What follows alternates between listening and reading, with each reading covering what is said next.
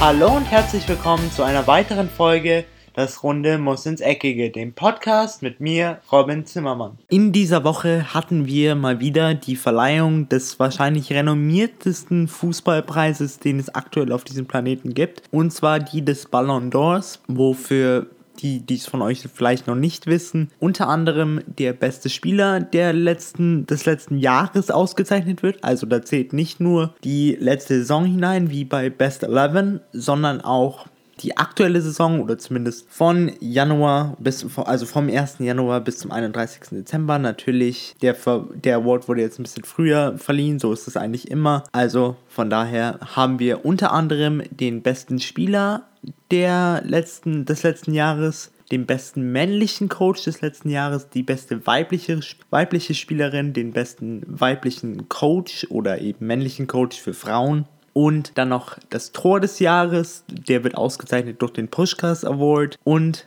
dann natürlich noch den Youngster of the Year, Deswegen habe ich mir gedacht für die heutige Folge, dass wir mal durch alle fünf Kategorien durchgehen werden oder sechs Kategorien und schauen werden, ob es Sinn macht, ob ich damit einverstanden bin oder ob ich da so vielleicht so eine kleine, andere Sicht habe auf das Ganze. Denn schlussendlich muss man sagen, diese Ballon d'Or-Auszeichnung hat mal wieder gezeigt, dass das mehr ein Popularity oder ein Celebrity Contest ist als eine wahre und ernstzunehmende Fußballauszeichnung, ohne da jetzt der FIFA oder irgendjemanden, der hier abgestimmt hat, zu nahe zu treten. Aber die teilweise die Ergebnisse, was insbesondere die Rankings angeht, ist schon ein bisschen fragwürdig. Beginnen wollte ich jetzt erstmal mit dem Gewinner des Ballon d'Ors für die Männer 2018.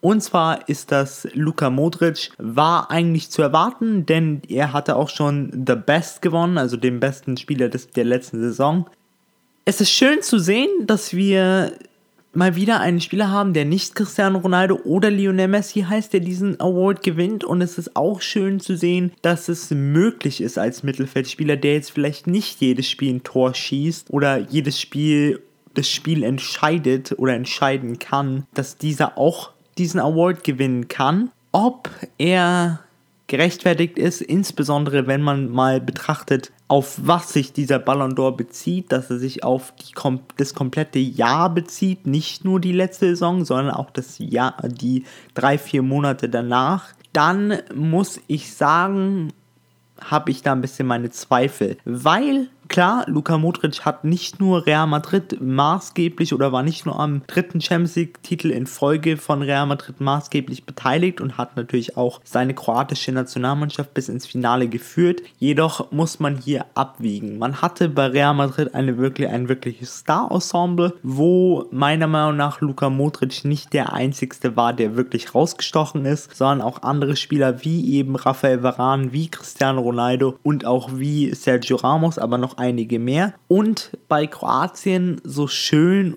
und so überraschend es doch war bei der WM 2018, dass sie es geschafft haben, so weit zu kommen, ist es trotzdem oder muss man trotz, könnten böse Zungen behaupten, dass sie doch eher die etwas leichteren Gegner hatten, denn wirklich schwere hatten sie echt nicht, bis auf im Halbfinale gegen England, wo sie dann weitergekommen sind, im Finale gegen Frankreich, wo sie dann verloren haben.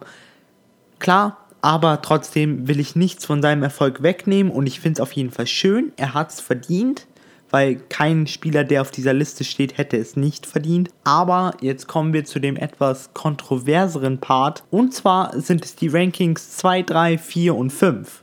Hier haben wir nämlich auf Platz 2 Cristiano Ronaldo, finde ich noch passend. Da könnte man natürlich überlegen, hätte er jetzt den Ballon d'Or verliehen gehabt oder nicht klar, ich glaube, der Wechsel zu Juventus Turin hat ihn ein bisschen da weiter oder zurückgestuft in den Augen von vielen Sportjournalisten, weil wenn man an Cristiano Ronaldo denkt, denkt man an Real Madrid und jetzt, wo er gewechselt ist und eher so einen kleineren oder so einen etwas schwächeren Start bei Juventus hatte, kann ich mir das auf jeden Fall gut vorstellen. Aber dann wird es doch sehr komisch. Und zwar haben wir dann auf Platz 3 Antoine Griezmann und auf Platz 4 Kilian Mbappé und auf Platz 5 kommt erst Lionel Messi. Hier möchte ich so ein kleines Zitat von Antoine Griezmann annehmen, der zu seiner Drittplatzierung gesagt hatte, dass was soll er denn noch tun? Er hat die WM gewonnen, er hat den UEFA Supercup gewonnen und er hat die Europa League gewonnen. Warum ist er nicht Weltfußballer? Jetzt möchte ich Herrn Griesmann dann mal kurz raten, er hätte das Ganze auch Varan fragen können, denn Varan hat die Champions League gewonnen, hat die, den Weltmeistertitel gewonnen und war hier beides mal maßgeblich daran bete be äh, beteiligt, dass seine Mannschaft oder sein Land dies gewinnen konnte. Bei Antoine Griezmann bin ich da eher so ein bisschen eher, weil Antoine Griezmann ist nicht der Spieler, der wirklich heraussticht bei Atletico oder bei Frankreich. Antoine Griezmann ist der, der zwar die wichtigen Tore macht, aber nicht der, der Spiele entscheidet für mich. Von daher hier Platz 3 kann ich nicht verstehen. Platz 4, Mbappé, finde ich auch ein bisschen kontrovers, weil er hat jetzt nicht so eine Saison gespielt, wo ich sage, wow. Klar, er hat eine sehr, sehr gute WM gespielt, insbesondere für sein Alter. Man muss ja dazu rechnen, der Mann ist gerade erst mal 20 Jahre alt. Für sein Alter eine wahnsinnig gute Saison gespielt, für sein Alter auch eine wahnsinnig gute WM gespielt, aber es hat halt international außer außer in Anführungszeichen der Weltmeistertitel bei Paris für die Champions League nicht gereicht. Man muss dazu rechnen, die Liga A ist jetzt nicht die stärkste Liga. Von daher Mbappé auf Platz 4 ist schon sehr hoch angelegt, würde ich sagen. Insbesondere wenn wir so jemanden haben wie Mohamed Salah, der unter anderem im Champions League Finale stand und in der letzten Saison insgesamt 40 Tore in der Premier League schießen konnte. Nicht in der Premier League, für Liverpool in einer Saison. Dann kommen wir zu dem Part, den ich nicht verstehe. Lionel Messi auf Platz 5.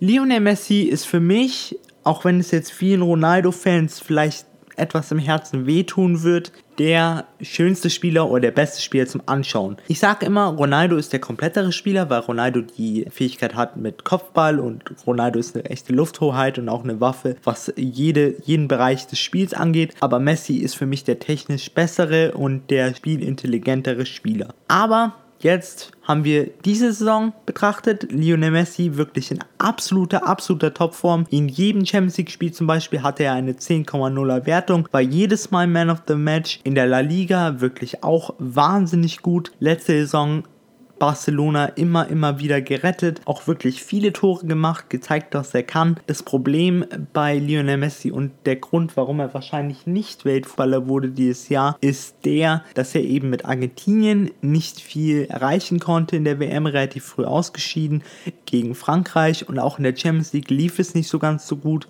weil es gab eben dieses peinliche Debakel gegen den AS Rom, wo man das Spiel dann noch spät verlor. Von daher, ich kann es verstehen, Messi auf Platz 5 hinter Griezmann und Mbappé finde ich doch etwas fragwürdig und auch die ganze Tatsache, dass ähm, Mohamed Salah nicht höher ist oder ein N'Golo Kante nicht höher ist, der sich gerade mal auf Platz 12 des Rankings findet, finde ich doch ein bisschen komisch und in meinen Augen verliert es die Glaubwürdigkeit dieses Awards. Dann haben wir den Men's Coach of the Year. Dieser wurde verdient, Didier Deschamps, wie ich finde, denn ein Weltmeistertrainer gehört ist für mich auch der beste Trainer des Jahres, weil man muss dazu rechnen, ein Weltmeistertrainer sieht seine Spieler vielleicht drei, vier, fünf Mal im Jahr, wenn es nicht um eine WM geht und dann eine Mannschaft so gut formen zu können wie die französische Mannschaft. Klar, viele werden wieder behaupten, es ist ein komplettes Star-Ensemble, natürlich können die zusammenspielen. Da würde ich aber dann gerne dazwischen schieben, dass Stars bilden keine Mannschaft. Ein Trainer bildet eine Mannschaft und ein Trainer muss es schaffen, diese Spieler zu vereinen, zu einem Team zu formen. Und das hat Didier Deschamps in einer sehr, sehr kurzen Zeit sehr gut hingekriegt und somit auch verdient den Weltmeistertitel gewonnen und somit auch verdient Trainer des Jahres 2018 geworden. Für die Fußballerin des Jahres haben wir die norwegische Stürmerin von Olympique Lyon. Ich hoffe, ich spreche ihren Namen richtig aus. Sollte ich es nicht tun, es tut mir leid. Aber ihr Name ist Ada Hageberg. Und zwar schaffte sie es in gerade mal 20 Spielen für Olympique Lyon 31 Tore zu erzielen und setzte einen neuen Rekord auf in der UEFA Champions League für die Frauen. Und zwar schoss sie hier insgesamt ganze 15 Tore und ist somit wirklich verdient die Weltfußballerin des Jahres. Sie gewann auch unter anderem Olympique Lyon nicht nur die Liga, sondern auch die Champions League. Von daher herzlichen Glückwunsch meiner, von meiner Seite. Wirklich verdient und wirklich eine klasse Saison gespielt und insgesamt ein klasse Jahr gehabt.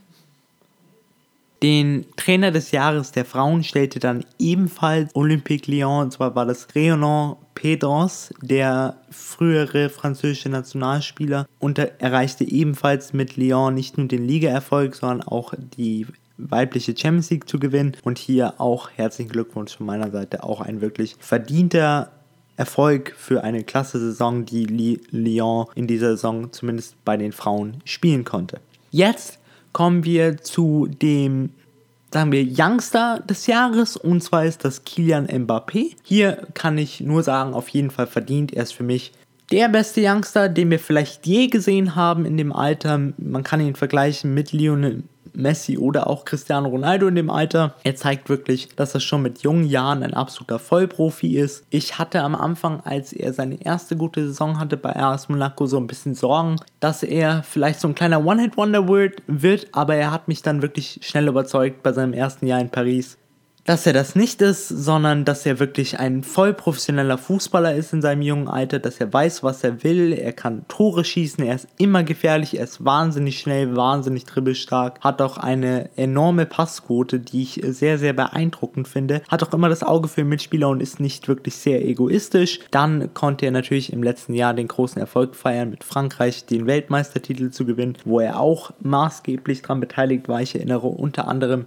an das Spiel gegen Argentinien, wo er zwei Tore erzielte mit seiner wahnsinnigen Geschwindigkeit und somit geht dieser Titel auch verdient an Mbappé. Jetzt kommen wir zu dem letzten Award dieser Folge und zwar ist das der sogenannte Pushcast Award und für viele von euch, die ihn vielleicht nicht kennen, das ist der Award, wo das beste Tor des Jahres ausgeze ausgezeichnet wird und hier gewann Mohamed Salah mit seinem Tor gegen Everton ich muss sagen, ich stimme dem Waliser Gareth Bale zu, der sagte nach dem Erfolg von Mohamed Salah, dass der Pushkas Award mit dem Tor von Salah ein bisschen seine Bedeutung verliert. Denn wenn wir uns das Tor von Salah anschauen, das habe ich auch schon vor zwei, drei Folgen gesagt, dass dieses Tor nicht wirklich beeindruckend war. Klar, es war ein schönes Tor und es war gut herausgespielt. Sehr gute Einzelleistung von Mohamed Salah. Ihr könnt das Tor auch auf YouTube zum Beispiel sehen, wenn ihr einfach eingebt Salah Goal versus Everton zum Beispiel. Aber man muss sagen, solche Tore schießen Messi und Ronaldo am Fließband. Und ich finde nicht, dass das ein Tor ist, was es verdient hat, zum besten Tor des Jahres ausgezeichnet zu werden. Und hier hätte es der Waliser Gareth Bale mit seinem Fallrückzieher-Tor im Finale gegen Liverpool der UEFA Champions League auf jeden Fall mehr verdient gehabt. Deswegen gebe ich ihm da absolut recht, dass der Pushkas Award ein bisschen seine Bedeutung dadurch verliert. Aber man muss auch mit einberechnen, Salah hatte eine Wahnsinnssaison und ich glaube, dass es so ein bisschen mit Mitleid zusammenhängt, denn Salah konnte sonst nichts gewinnen. Er wurde nicht Weltfußballer, er kam nicht unter die Top 3 des Ballon d'Ors. Von daher ist das, glaube ich, so ein kleiner Trost-Award, dass sie ihm sagen, okay, gut, bevor du jetzt nach einer wirklich klasse Saison, die du wahrscheinlich nicht mehr wiederholen kannst in deiner Fußballerkarriere, außer du bleibst jetzt wirklich konstant auf diesem absolut Weltklasse-Level. Deswegen geben wir den lieber jetzt einen Award, bevor du dich dann in 5, 6, 7, 8 Jahren nach deiner Karriere beschwerst, dass du